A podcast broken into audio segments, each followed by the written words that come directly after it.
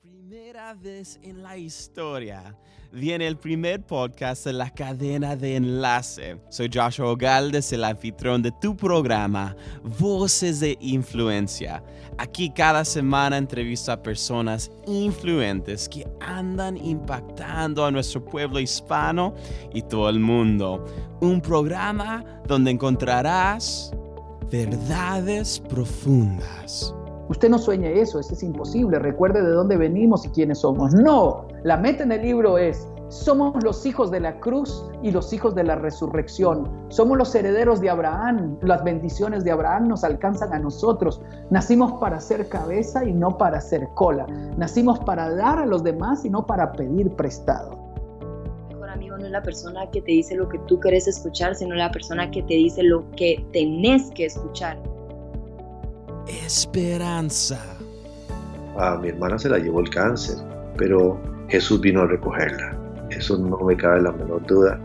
Este, yo no creo que Dios nos mande las enfermedades, pero, eh, pero Jesús vino, entró a ese cuarto y se la llevó, la recogió.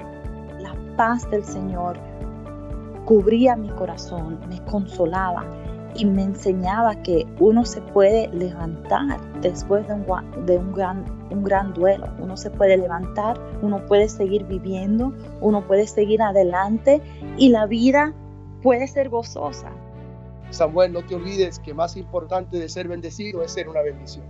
Más, más importante de decir Dios contesta mi oración es Dios hazme a mí, hazme a mí la respuesta a la, a la oración de otra persona. Diversión usted, para la gente que no sabe, así que es, es una emprendedora de negocio, es pastora, conferencista, esposa del pastor Otoniel, también madre de cuatro. Nada más, esposa del pastor Otoniel de un trabajo full time. madre de cuatro hijas. y también cuatro hijas. Alimento para tu fe.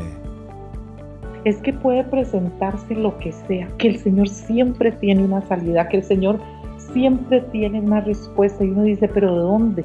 ¿De dónde va a venir la solución? ¿De dónde vamos a poder resolver este problema? Pero ¿cómo se va a solucionar esto? Y el Señor nunca nos ha fallado. Legado.